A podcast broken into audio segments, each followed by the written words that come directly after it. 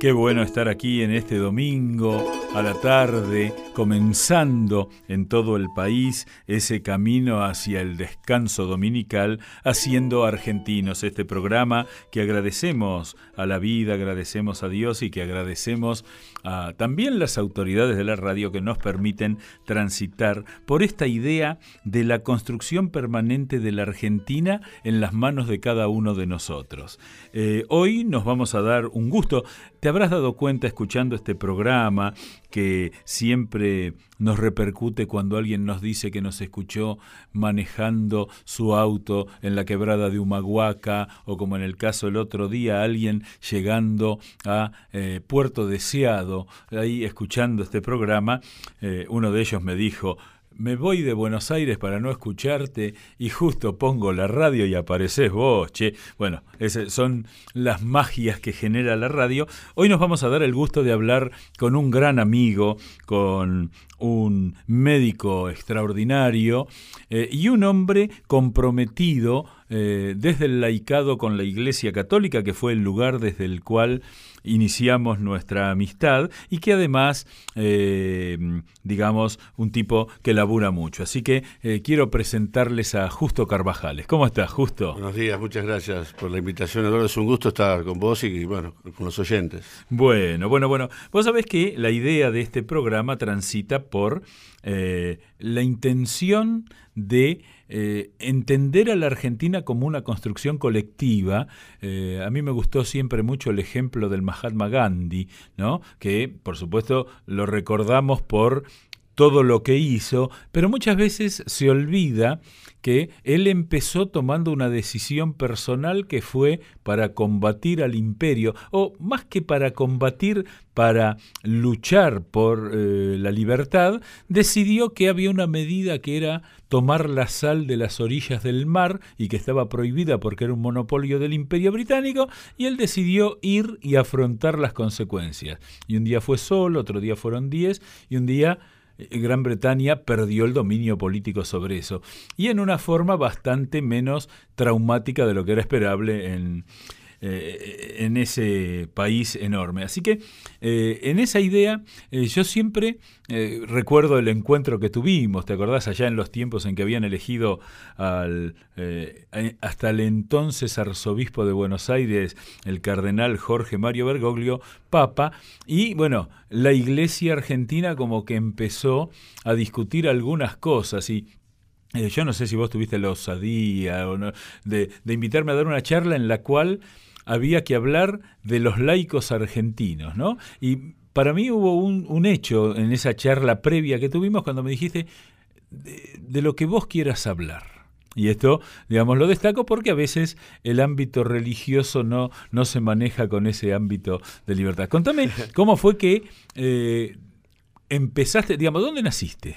yo, nací en Loma de Zamora. Ajá. Eh, en 1959, hijo de, padres asturianos, o sea, soy primera generación de argentinos, dos grandes luchadores, mi, mi padre comerciante, como la mayoría de los grandes asturianos, el querido pueblo que, han venido a ser la América, poco corridos por la, por la guerra civil y por esa, esa división, que esa, esa epidemia súbita de desencuentro que a veces le toca a los españoles, como está pasando ahora, esperemos que esta vez, y seguramente va a ser de forma incruenta, pero dolorosa igual con lo que está pasando en Cataluña.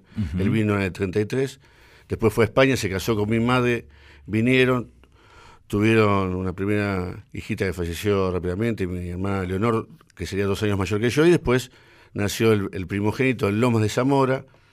Eh, él iba a trabajar, a, tenía bares y confiterías en Capital y mi madre ama de casa. Vos sabés que mi abuelo, mi abuelo materno, también asturiano, ah. ¿eh? y si bien no, digamos, él vino en una circunstancia complicada porque llegó escapándose de hacer la conscripción en la Marina en esos años complicados, y eh, pero también vinculado a lo gastronómico porque fue sodero. Él, él, repartía a los bares eh, soda. Un mío fue sodero. Así que viste eh, qué, vínculo de los asturianos con todo el tema gastronómico, ¿no? Que eh, quedó simplificado en los gallegos, pero son muchos más asturianos que gallegos. exactamente. se simplificaba y se dedicaban a eso y trabajaban de, sol a sol y bueno, nos enseñaron la, la ética del trabajo y el querer a la Argentina que siempre él fue muchas veces, viajó a España, quería, pero siempre nos inculcó el, amor a, la tierra. Después de cuatro años nació mi hermana, Beatriz, que es guionista, está en el tema del arte, y yo me orienté desde chico rápidamente al tema de, la medicina. Me gustó mucho, siempre fui un, estudioso, siempre me gustó estudiar, pero en el camino del desarrollo yo tengo como recuerdos, de esto se trata, por, qué también entender el tema de construcción, que yo estoy totalmente de acuerdo. De hecho lo venía pensando hoy a partir del resultado de las elecciones. Yo era un típico alumno de cuadro de honor, bandera, etcétera. Sin embargo, mi madre y mi padre solamente un cuadro me, colgaron. Fue el único cuadro que rescataron que para mí fue una sorpresa cuando era chico, entendí después, cuando me eligieron mis compañeros mejor compañero. Ajá. Fue, todo, fue toda una enseñanza. Fue toda una enseñanza. Y e, esa enseñanza hizo, bueno, que en el transcurso de mi carrera me diera cuenta que no, no hay brillante sola, sino que hay compromiso con los demás y trabajar en equipo. Para mí fue un antes y un después hacer la, la residencia. Yo me recibí en la UBA, en la Universidad, de, Buenos, Aires.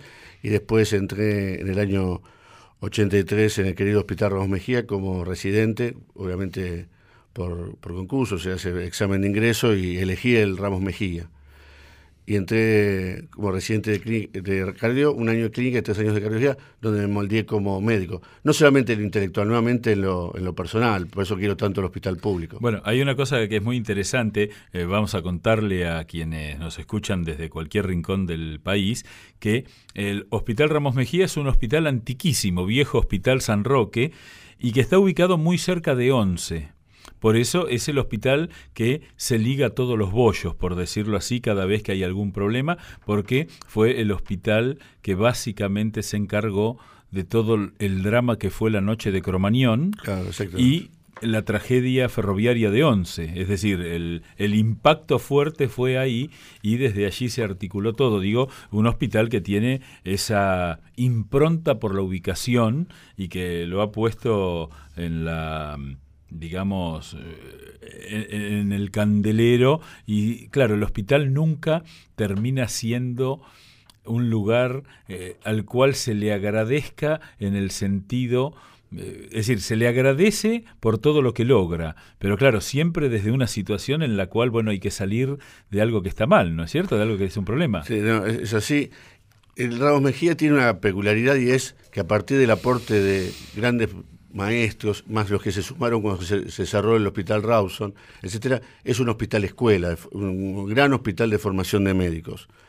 Y por el otro lado, como bien describís, es un hospital que atiende a los más pobres de los pobres. Entonces, eso realmente te forma como médico, porque es entender que la, la excelencia científica y profesional al servicio sobre todo de los que más lo necesitan, que son los pobres. Eso sumado a una educación católica de la cual yo fui adquiriendo. Eh, eso te iba a decir, ¿en tu casa se practicaba la fe? Sí, sí. El, puntal era, era mi madre, pero siempre con, el aporte de mi padre, como tradicional en familia española. Cuando yo era chico íbamos con mi madre, cuando fuimos más grandes íbamos con los dos. Ajá. Eh, mi padre fue haciendo todo un proceso de, de, conversión muy adulto y muy, muy serio, fuera de toda superchería de superstición, sino sobre una creencia profunda. Y mi madre, como lo demostró toda su vida, era una persona de profunda fe. Así que con mucha libertad, con mucha libertad, fuimos eligiendo el camino y el camino de servicio para mí siempre fue un camino natural. Participé de, la acción católica en, Loma de Zamora, en la catedral, pero siempre creamos una farmacia para los pobres, hicimos eh, grupos especiales para, para los chicos de la villa. Ahí fue mi primera relación con la política, cuando los punteros políticos, saber que los chicos venían solamente a jugar y a formarse, nos lo sacaron. Para mí fue todo un aprendizaje de lo que no debe ser la política. Y de lo que es lo importante que es la acción de, de la sociedad civil y de lo que de verdaderamente debe ser la política vivía el clientelismo. Claro, porque eh, por los años que vos estás contando, esto tiene que haber sido fines de los 70, principios de los 80, porque hay que recordar que durante los años del gobierno militar, los años de la dictadura, la iglesia se convirtió en un ambiente amable para los jóvenes. Eh, fue mi mismo tiempo de acción católica, porque era como que en casa había cierta tranquilidad si ibas a la parroquia, ¿no? Y era, el único ambiente donde se podía expresar todo ese sentido solidario que los jóvenes eh, pueden tener. Entonces fue también coincidió con una serie de, de pastores de la iglesia excepcionales como Saspe o como Carlic o como Casareto y entonces se generó todo un ambiente, fue el encuentro nacional de los jóvenes en Córdoba en la década del 80, casi al terminar la, dictadura y entonces era un momento de liberación madura donde se, se pedía por la democracia sin reconocer la vía violenta, en la que muchos, lamentablemente, muchos de nuestros dirigentes de Acción Católica habían caído en esa tentación. Yo tengo dirigentes míos que, han sido desaparecidos o que han sido perseguidos cuando yo era muy chico en la parroquia, gente excepcional que pensó equivocadamente que la vía era la, violencia. Vos sabés que ese es un tema que por ciertas cierto parcelamiento de la historia, a veces no se enfrenta, te diría incluso desde el estudio, yo veo la dificultad cuando uno trata de enfrentar un trabajo académico en ese sentido, eh, fue una enorme cantidad de dirigentes formados en la Iglesia los que participaron de las organizaciones armadas en los años 70, ¿no? Como esa contradicción, bueno, lo que después fue eh, digamos, en el clero, los sacerdotes del tercer mundo, ¿no? Y ¿qué, a qué lo atribuís vos el hecho de poder haber, digamos, vivido como normal algo que eh, doctrinalmente se contradice, ¿no? El tema de la violencia con el pensamiento evangélico. Sí. Yo tenía, de, los 12 hasta los 15 viví toda esa erupción de hecho, en un momento muchos de mis amigos y yo dejamos de ir también a los grupos, pero también es bueno recalcar lo siguiente, la inmensa mayoría de los dirigentes que pasaron a los grupos revolucionarios lo hicieron casi en forma teóricos o como voluntarios, muy pocos tomaron las armas. Lo que sí, por supuesto, en la brutalidad irracional de la dictadura, todos fueron perseguidos, muchos fueron desaparecidos y muchos fueron muertos. Pero también pasaba con muchas monjas o sacerdotes eh, empezando por el padre Mujica, que para muchos de ellos era, era un ídolo, para mí no, todavía no terminaba de entender, pero que claramente nunca tomó un arma. El tema fue que se sumó el ardor, una generación muy comprometida, brillante, muy bien formada, con un gran ardor por el compromiso por los pobres, con una sociedad muy reactiva hacia los pobres, que donde empezaba recién la, eh, falta de equidad, lamentablemente mucho menor. hoy tenemos más inequidad, pero en esa época parecía intolerable. Fue muy importante la influencia que, tuvo la revolución cubana en toda esta generación, sobre todo en la que los presidió a ellos. Eh, Ahora, ahí se abre algo eh, que yo creo que se, en la Argentina se ha estudiado poco, que es el impacto del Concilio Vaticano II, que fue una revolución dentro de la Iglesia. Eh, ahí aparece la figura de Pablo VI, que ha quedado como opacada en la historia y fue fundamental. Y, eh, como bien vos decís, fue una época, hubo generaciones brillantes, porque eh, de ese tiempo aparecen obispos como Pironio, como Saspe, como Casareto, los que vos nombrabas, y digamos, esto corre por mi cuenta y espero que no me corra una excomunión, pero digamos, eh, yo creo que también la Iglesia ha acompañado cierto achatamiento de la sociedad argentina. Eh, eh, en general, y bueno, ese es un motivo, un tema para, para charlar. no, pero das un punto clave. La parte que le ha costado más a la Iglesia argentina entender del Concilio Vaticano II es que la Iglesia católica es el pueblo de Dios, no es los obispos y fieles. Bien, correcto. No, es la idea del pastor y las ovejas. ¿no? Que, hay pastores y hay ovejas, pero todos somos un pueblo con la misma dignidad por el bautismo. Y, quiero destacar eh, algo que dijiste. Vos sabés que tuve la oportunidad de escuchar al padre del padre Mujica que era, había sido un dirigente político significativo, fue canciller, Adolfo Mujica, y eh, explicando lo que había pasado con su hijo, ya estaba muy, muy viejo, dijo una frase que, ¿viste esa frase es inolvidable de las cinco o seis que te acordás hasta el momento y cómo fue? Dijo, el problema que tuvo mi hijo fue que un día se cruzó con un pobre. ¿No? Es decir, lo planteó como que ese, ese choque de vivir en, en, la isla, de vivir ahí, la isla en la Recoleta, de vivir en un lugar así eh, muy, muy exclusivo, el problema fue que se cruzó. El problema no era el pobre o la pobreza, el problema fue que la conoció. Y a mí me impactó tanto eso, porque tiene que ver con esta idea que vos eh, acabas de decir, que es que mm, el abordaje de esa inequidad, el abordaje de esa violencia social, eh, bueno, eh, si los jóvenes no tienen... ¿por, ¿Por qué terminó en un grado de violencia tan grande?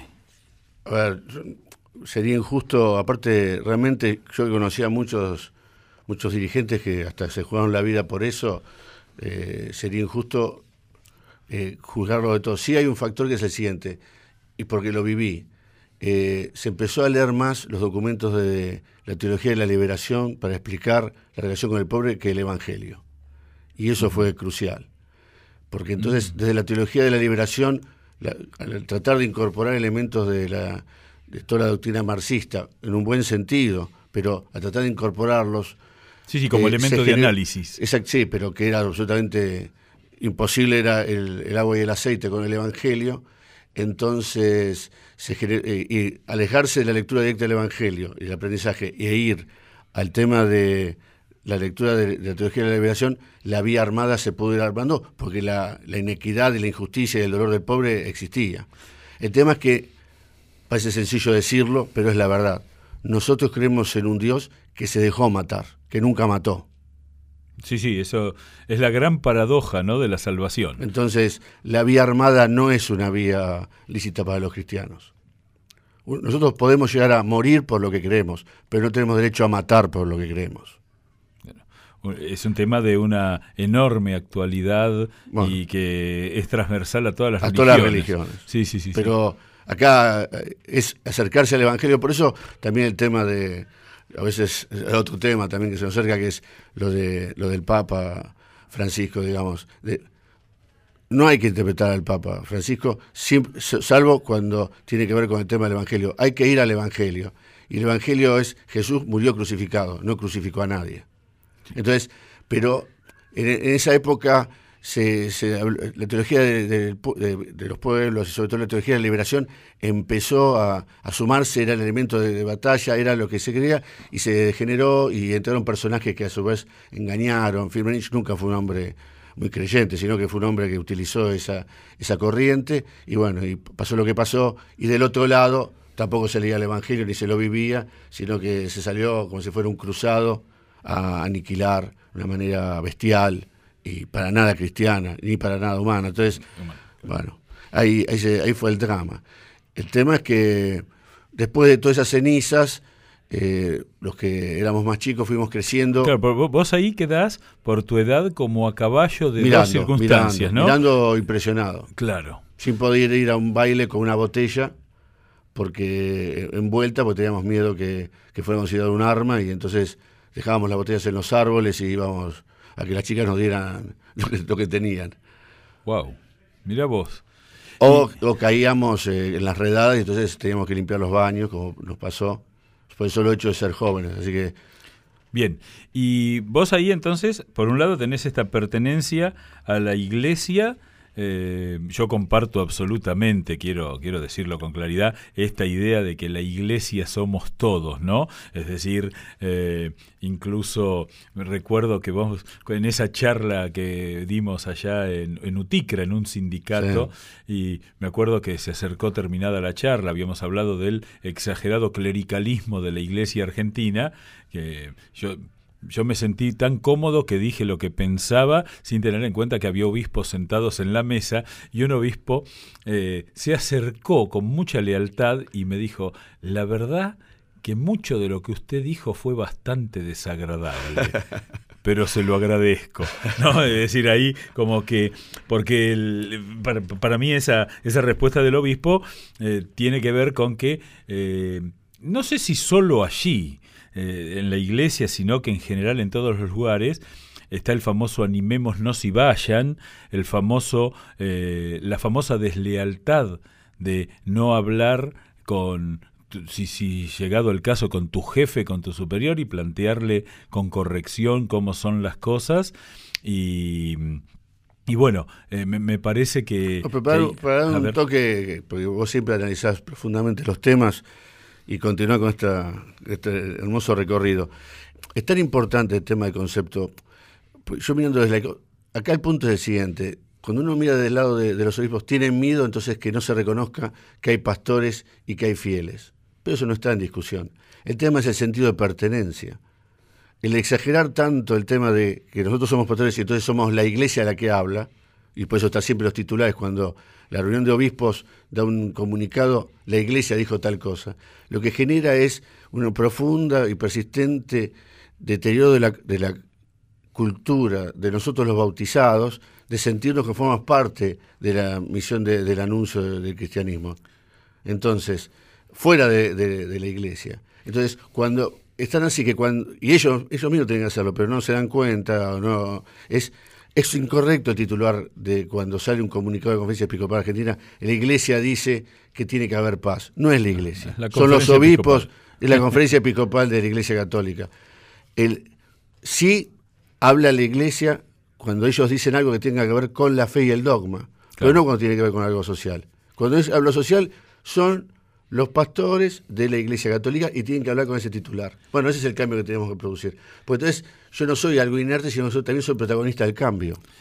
Eh, estamos charlando con Justo Carvajales, médico, cardiólogo, eh, jefe de la unidad coronaria del Hospital Ramos Mejía, pero además eh, vos ocupaste el máximo cargo que la Iglesia tiene reservado para un laico en la Argentina tuve el honor de ser director ejecutivo. Hay un departamento de laicos, se, fue haciendo como fruto del Concilio Vaticano II, se fue dando un, espacio a los laicos y entonces hay un departamento de laicos en, la conferencia episcopal que se encarga de la vida interna de los laicos y bueno, y eso generó todo un, una mini, un mini cambio, no es una mini revolución, pero es un mini cambio con mayúsculas que significó atraer a los movimientos de iglesia, toda la riqueza que, la iglesia tiene para, para, el bien, para el bien de la sociedad.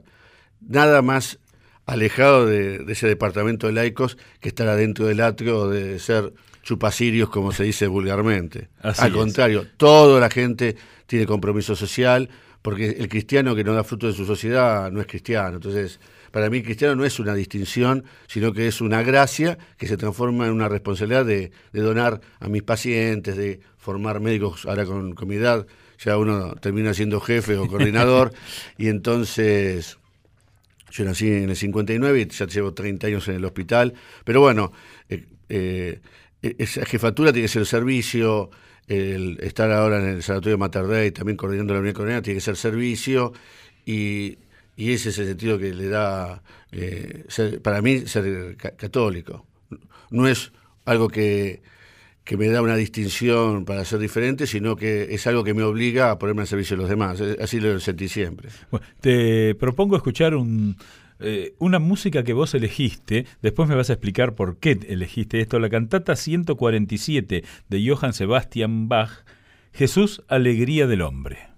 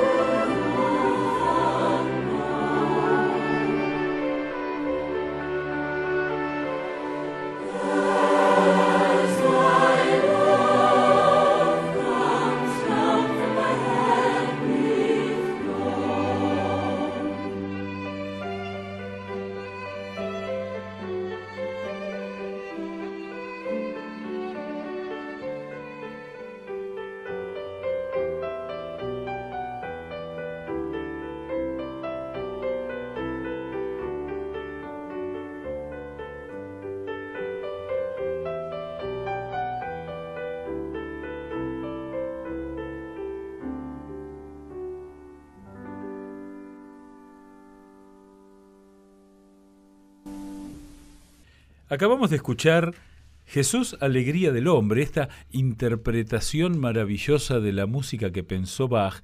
Vos sabés, justo, estamos hablando con Justo Carvajales, que un músico me dijo una vez que lo impresionante de Bach es que hizo música sin tener los instrumentos para interpretarla, ¿no? ¿Por qué, por qué te gustó esta música siempre? Bueno, yo, a mí me encanta la música y, eh, no solamente Bach, Beethoven, Mozart, Wagner, Verdi, pero Bach para mí, si tuviera que elegir uno, desde el gusto, es, es, que, más me gusta. Y particularmente elijo este tema porque aparte de ser una música maravillosa, en este tema yo siempre sentí que reflejaba cuál es eh, la espiritualidad a la que aspiro, porque obviamente uno siempre es un humilde tallador, entonces se trata de acercar a Dios, y él lo logra haciendo desde una sencillez, es una música que tiene una, es sublime desde la sencillez, desde el acercamiento, de la tranquilidad, de la paz. Entonces, siempre me pareció, y el título que él le pone, lo pone él, eh, es, es maravilloso, porque es la, profunda alegría que creer en Jesús tiene, que aparte no es pomposo, ni es, diría, ni siquiera exhibicionista, sino que es una música intimista que te, te invita a, invitar a otro a, compartir esa alegría. Entonces, para mí es la verdadera manera de compartir la fe, es invitar a otro a compartir el sentimiento de alegría que uno tiene, no una cosa pomposa que, del cual uno le, le, afrenta al otro. Has dicho una cosa maravillosa. Bach también tiene otra cosa, es la misma que acabas de decir y es la que yo les enseño. Yo tengo dos dos eh, ejemplos que le doy siempre a mis residentes. Gracias a Dios he quedado, la residencia ha sido tan importante para mí, me ha formado tanto que he quedado como coordinador eterno de los residentes de Ramos Mejía y ahora soy el profesor titular de cardiología de la UCA, con lo cual vienen alumnos extranjeros a formarse en el Ramos Mejía también. Hay uno que tiene que ver con los romanos, que después otro día, eh, en otro momento lo, lo, charlamos, porque la residencia de Ramos Mejía se llama Los Romanos. Ajá brevemente, se llaman los romanos basándonos en la historia de la primera guerra púnica contra, eh, contra, los, contra Cartago, donde tenían que desafiar a la principal potencia del mundo en barcos y los romanos no tenían barcos. Entonces lo que hicieron fue un día, descubrieron algunos eh, legionarios un barco destruido en una costa de Cartago, la reconstruyeron y emprendieron a remar en la tierra. Cuando tuvieron los barcos, está en Polibio, en el primer libro. Qué bueno cuando, cuando tuvieron los barcos eran los mejores marineros del mundo y ganaron la guerra. En el Ramos Mejía, nosotros tenemos muy poca tecnología. no tenemos barcos de última generación. Entonces el residente del Ramos, por el bien del, paciente pobre, tiene que aprender a remar en tierra. Cuando vaya a algún lugar, primero, nosotros tratamos de conseguir, ya hemos conseguido muchas cosas, peleándola, cuando las cosas vienen, ya saben remar. Y si no, para las damas, a veces trato el ejemplo de Bach, con, compuso obras para instrumentos que no tenía. Qué bueno. Porque era superior lo que él amaba el arte a las posibilidades reales. Las posibilidades reales, eh, la enseñanza para nosotros los médicos es no es un impedimento insuperable, es un desafío para superar. Muy bien, estamos aquí con Justo Carvajales, vamos ahora a la tanda y seguimos aquí en Radio Nacional haciendo Argentinos.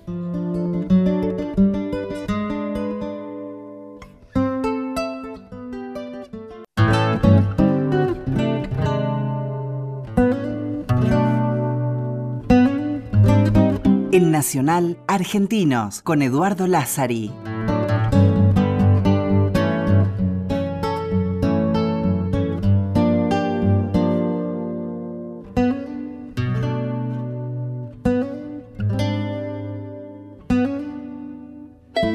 Seguimos aquí en Argentinos por Radio Nacional, la radio de todos, que se escucha en todo el país. Es algo asombroso para mí.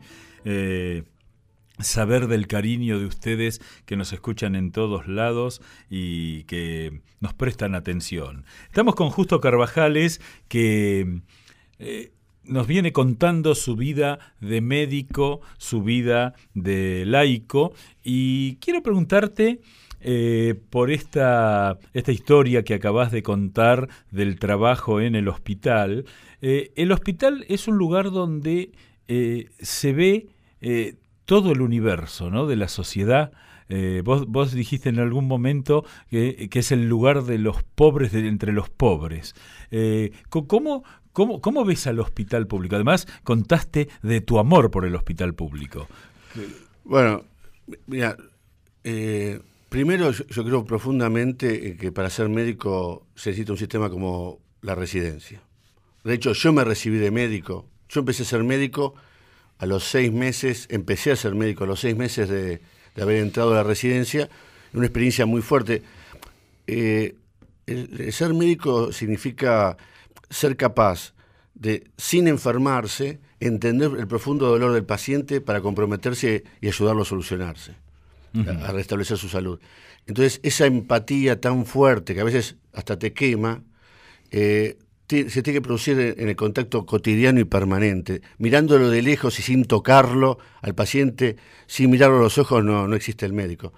Yo era residente primero, siempre lo cuento a mis residentes porque a mí me marcó, y creo que me marcó en toda la vida, como después me marcó conocer a mi esposa en, otra faceta, pero yo era residente, en realidad, por más que mis padres me habían enseñado, como me iba muy bien, en general era bastante más de dar órdenes que de acercarme a los pacientes, a pesar de ser, ser recibido hasta que en el primer piso del, del Hospital Ramos Mejía de Clínica Médica, uno tiene que hacer primer, un año de clínica para ser cardiólogo, encuentro en el fondo un, eh, me tocó un sector donde hay un paciente en el fondo que se lo detectaba pues estaba por las moscas. Entonces se le había puesto, en ese humor propio de nuestro, nuestro gremio, el señor de las moscas. Como me tocaba, me acerqué y lo que encontré fue un hombre en estado lamentable, lleno de sus residuos, que no había sido lavado. Y entonces, me, la verdad que el olor era insoportable, me, alejé y les recrimí a las enfermeras. Las enfermeras me justificaron que no, no quería lavarse, que era un extranjero, era un lituano que había sido abandonado, el barco se había descompensado, tenía una leucemia en fase terminal, en realidad un linfoma, en fase, o sea, una enfermedad de ganglios, cáncer en estado terminal, que casi no sabía español y que no se había dejado, estaba solo y no se quería dejar lavar les gruñía, etc., así que lo habían abandonado. Así que me fui, pero la verdad que esa noche no dormí bien, porque, bueno, entonces dije, voy a, me voy a acercar.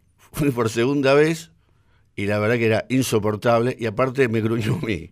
entonces me quise acercar, me gruñó y entonces me enojé y me fui y las enfermeras decían, vio doctor, vio doctor. Pero la verdad que me recalcaba, así que estuve tres o cuatro días dando vuelta y en un tercer o cuarto intento noté que él ensuciaba todo, pues ya estaba un hombre desesperado, pero había una estampita que no la había ensuciado. Una estampita de la Virgen que no la había ensuciado. Todo lo demás le habían dejado notas o los médicos le, ponían una nota para en inglés para ver que tomara la medicación o la quería tomar. Todo eso estaba manchado con sus residuos, con sus excrementos. Y entonces dije, este, acá debe haber algo de fe. Digo, yo me juego. Fui y fui a la parroquia de Santa Cruz, que está cerca, y sin decirle de qué se trataba, eh, agarro a un sacerdote y digo, mira, hay un paciente que está muy grave, se va a morir, venga conmigo que, tenemos que ayudarlo. Vino, la verdad que vino, me mandaron un viejito que me gustó bastante, caminé casi lo interno también a él, no me mandaron más joven, pero vino, la verdad que vino. Cuando lo vio, casi le pasa lo mismo que a mí, casi recula para atrás, pero creo que le dio vergüenza, porque estábamos todos mirando, y se quedó. Tuvo, que, tuvo como 10, 15 minutos, hablaba un poquito de inglés, un poquito de castellano. Cuando se sale, cuando sale, entonces me dice, ¿qué pasó? dice, no, en un momento me dijo, quiso confesarse. Y yo que casualidad había tenido la comunión, así que después de muchos días ingirió y comulgó. resultó ser un lituano católico. Bueno, dije que, bueno, me fui contento, las enfermeras también. Lo, impresionante fue el otro día. Cuando vuelvo, no están las moscas en el fondo de la sala. Eh, o sea, mi reflejo era... Verlas. Dije, bueno, inmediatamente me dijo la enfermera, se murió. No, no, doctor, se dejó bañar. Entonces me acerco y está bien la emoción. Siempre, siempre la emoción. Sí, sí, sí, justo. Pero bueno, eh, es muy impresionante lo que estás contando, porque además eh, yo quiero destacar el aspecto de que vos sos un hombre de ciencia y un hombre de fe. Digamos, esto que muchas veces se contrapone como una cuestión de carácter, eh, digamos, eh, enemistada, no, no, no, no es así. Y cuando hay poca ciencia. Cuando, hay poca ciencia. Y entonces me acerco, se gira, estaba todo lavado, gracias a, nuestras queridas enfermeras, que siempre son poco reconocidas. Sí. Y se acerca, me agarra la mano y me dice, gracias. Wow. Y me mató, me mató. Pero eso te lo enseñó el estar haciendo la residencia. claro. A los dos días vuelvo, pues teníamos que hacer otra cosa en otra sala, a los días vuelvo, había fallecido. Wow. Bueno, eso. esas son las cosas que dan sentido a la vida. y el sentido a mi profesión. O sea, el médico tiene que enseñar a, a vivir mejor, promover la salud, a prevenir la enfermedad, ayudar al paciente. Todos los pacientes son pobres. Esa es otra cosa también. El rico cuando está enfermo es pobre también. Porque sufre. Y el pobre es más pobre porque sufre. Acompañarlo y si no se lo puede curar, darle el buen morir. El Acompañarlo. Jamás acelerarlo. Sí, Ni, ni delirarse con la eutanasia donde me transformo en un dios. Pero sí a que no sufra en su camino hacia hacia otro destino. Vamos a escuchar otro tema musical. Vos nombraste a tu esposa como uno de los dos hechos que te marcaron. Eh, ¿Por qué el canon en re mayor de Johann Pachelbel es el tema que elegiste? Bueno, porque como lo, escuchan todos los, oyentes, muchos lo conocen, y yo soy una persona eh, bastante sobria mis sentimientos, salvo estas cosas que me movilizan mucho, estas cosas que sí son como, como flechazos, como lo del Señor de las Moscas, pero soy bastante sobrio y en realidad más de... mi relación con, las chicas era más bien una cosa de intelectual o, de verbo. nunca fui un gran bailarín, pero, pero jamás una poesía ni nada, salvo hasta que conocí a, Gaby, a Gaby Kloster, que es mi esposa. Hace 25 años que estamos casados. Yo, ella estaba estudiando medicina eh, yo había tenido mucho éxito con, muchas chicas, tanto éxito tenía que después fracasaba rotundamente los noviados. Porque probablemente en una cosa adolescente, persistente, eh, pretendía acercarme a chicas que teóricamente me admiraban, me, iba muy bien en todo, y no que, que, veían una persona con la cual se podían enamorar. Hasta que me encontré con esta chica que le digo a, mi mejor amigo, un hermano de la vida de Sartori, estaba siendo una chica excepcional, y digo, mira, conseguime una amiga porque yo eligiendo así voy, mal. Tengo noviazgos extraordinarios para contar un libro. Y le dije a la mejor amiga, entonces, típico mío, el estudio de currículum, sé todo, sé que era el padre, la madre, que estudiaba medicina, qué sé yo, me acerco, y cuando nos conocemos digo, ah, así que vos sos eh, Gaby Kloster, estudiás medicina, estás en tu cuarto año. No, no, no, yo soy Gaby Closet, pero estudio cuarto año de letras. Entonces yo, desarmado todo mi esqueleto, miro desesperado al rincón, al punto de noquear. noquea. Digo, ¿qué, quisieron? Entonces empiezan a reír todos y digo, no, no, yo soy Gaby Closet, pero necesitas mucho más para conocerme que esto. Ya ahí me empezó a enamorar. Qué bueno. Y bueno, de ahí empezamos a caminar juntos. Y ese, ese increyendo, desde la humildad y no desde sabérmelas todas, de hecho, yo le, le grabé en los viejos cassettes, hace 25 años, el canon, donde le escribí algo parecido a una poesía muy mala, que era lo mejor que yo podía expresarle del amor que le tenía y que, le tengo. Así que bueno, quedó siempre como, como, nuestra música. Qué bueno, vamos a escucharla entonces. Estamos aquí en Argentinos por Radio Nacional con Justo Carvajales, dándonos como siempre un gran gusto.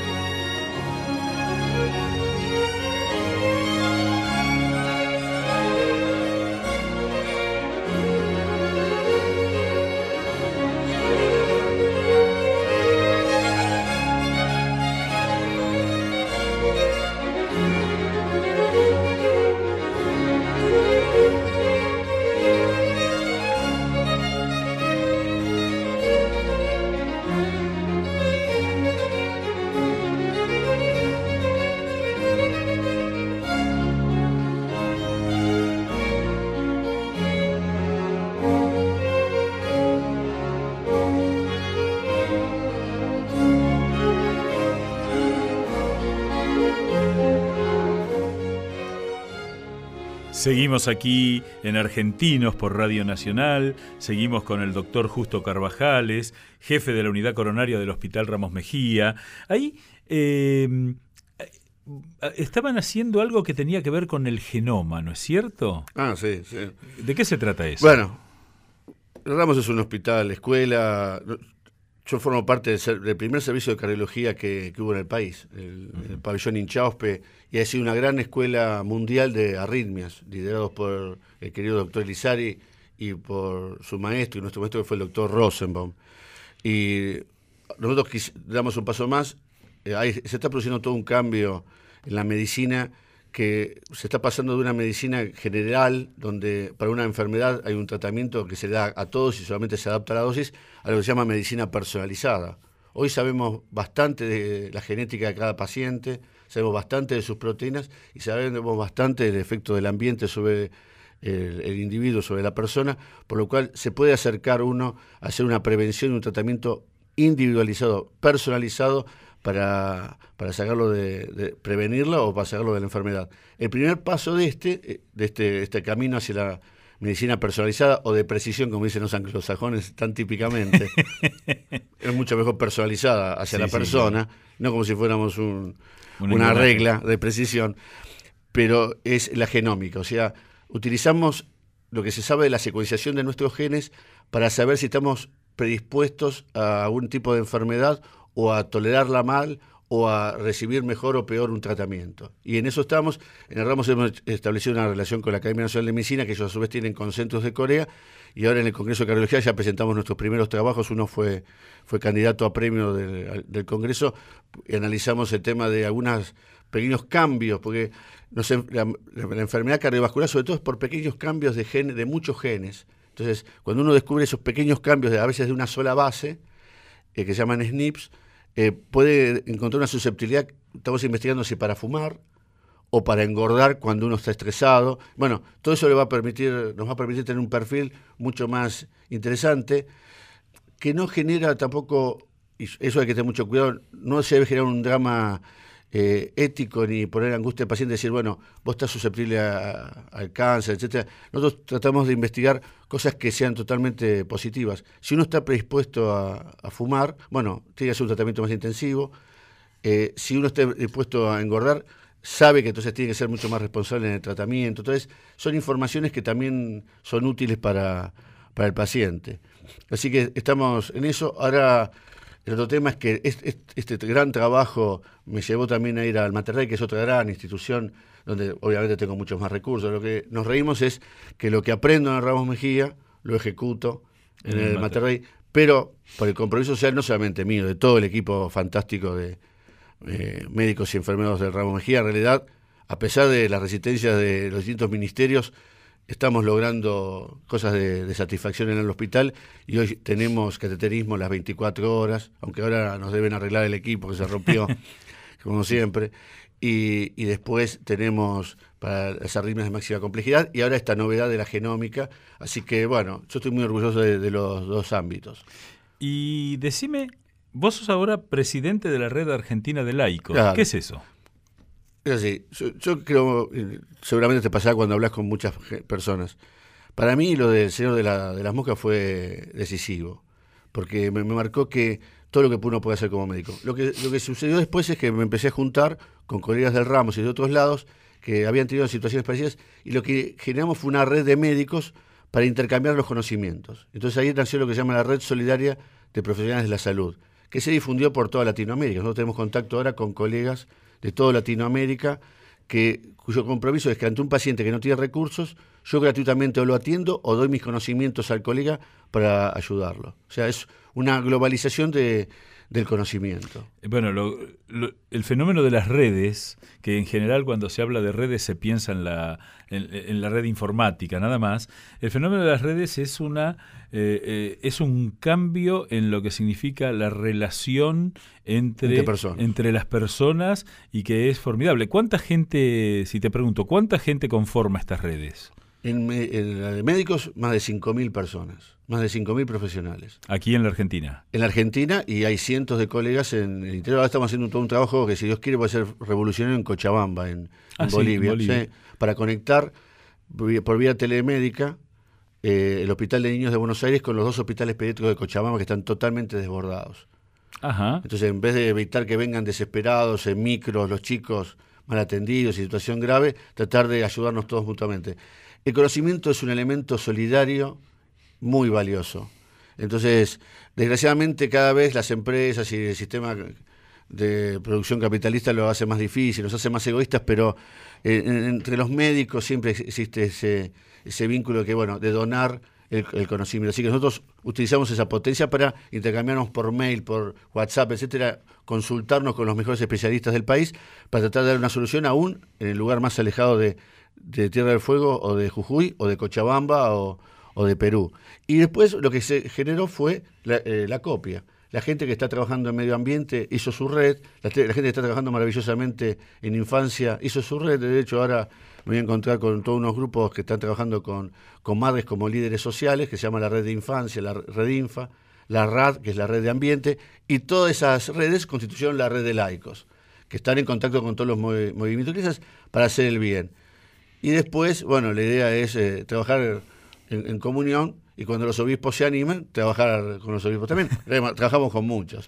Pero bueno, nuevamente, esa dificultad de, aceptar que, a veces les pasa a los políticos también, que sea los, ciudadanos los que lleven adelante las cosas. Sí, el eh. paternalismo le va tanto a la jerarquía de la iglesia como a la jerarquía política. Sí, sí, sí, es, es, es un mal y no necesario. No, necesario. bueno, justo quiero darte las gracias por haber venido aquí al estudio de Radio Nacional. Eh, para vos que nos escuchaste desde todos los rincones del país, eh, fue un gusto charlar con Justo Carvajales aquí en Argentinos para demostrar cómo es cierto que el país lo hacemos cada día, cada uno de nosotros y haciendo lo, lo mío que se convierte en lo nuestro. Así que... Eh, Ahora vamos a escuchar Up and Up, que lo elegí porque por mis dos hijos, por Pablo y Eugenia, que son mis soles y con los cuales compartimos mucho de la música. Sobre todo con, Pablo, vamos a ir a verlo a Coldplay. También, y lo van a escuchar, con un mensaje positivo. Es importante que, los jóvenes reciban mensajes positivos. Y Coldplay tiene esa peculiaridad, así que es una manera de comulgar con, mis hijos y, con los jóvenes. Muchísimas gracias, Justo. No, gracias a vos. Muchísimas gracias. Eh, hasta el domingo que viene. Nos vemos aquí en Argentinos por Radio Nacional, la radio de todos. Chau, hasta el domingo.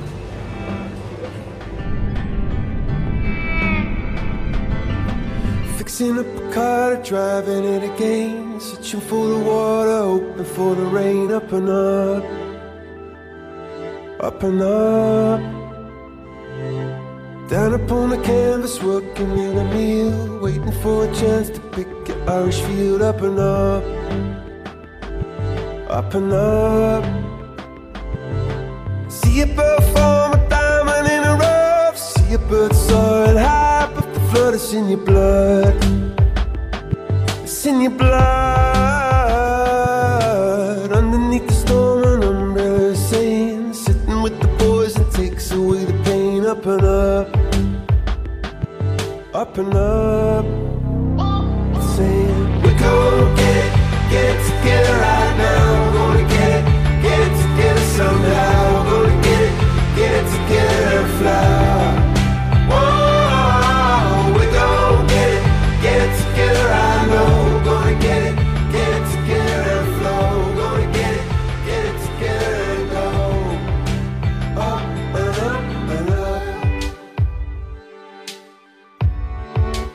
Argentinos por Nacional, 80 años. The ocean with. Up and up and up.